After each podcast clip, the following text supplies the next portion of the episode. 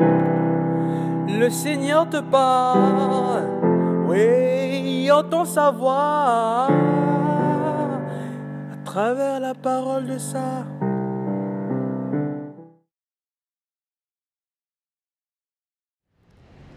Bien-aimés dans le Christ,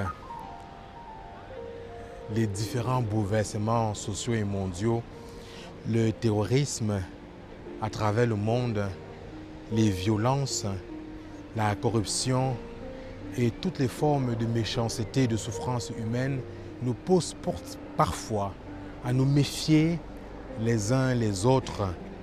Pourtant, nous devons plutôt nous méfier de ce qui tue l'âme. Ce que le Christ appelle dans l'évangile de ce jour l'hypocrisie, le levain de l'hypocrisie. Le Christ nous invite, bien aimés dans le Christ, à ne pas avoir peur de ce qui tue le corps.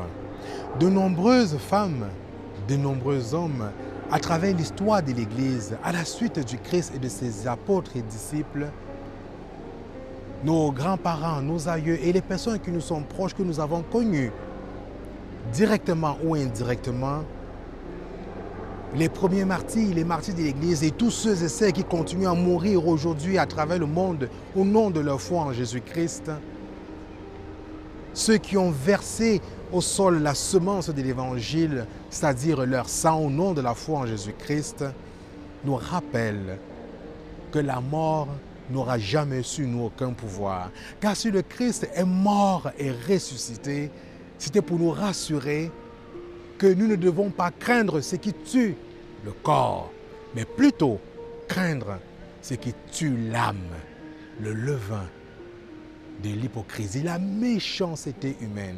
Car bien aimé dans le Christ, le cœur humain est le siège de toutes les bonnes et mauvaises pensées. Comme dit le Christ, c'est du cœur humain que, jaillit, que jaillissent toutes les mauvaises pensées. Ce n'est pas ce qui entre dans la bouche de l'homme qui le rend impur, mais ce qui sort de son cœur. Méfions-nous, bien-aimés dans le Christ, de ce qui nous empêche d'accéder à la vie éternelle, c'est-à-dire le levain de l'hypocrisie, la méchanceté. N'ayons pas peur de ce qui tue le corps. Amen.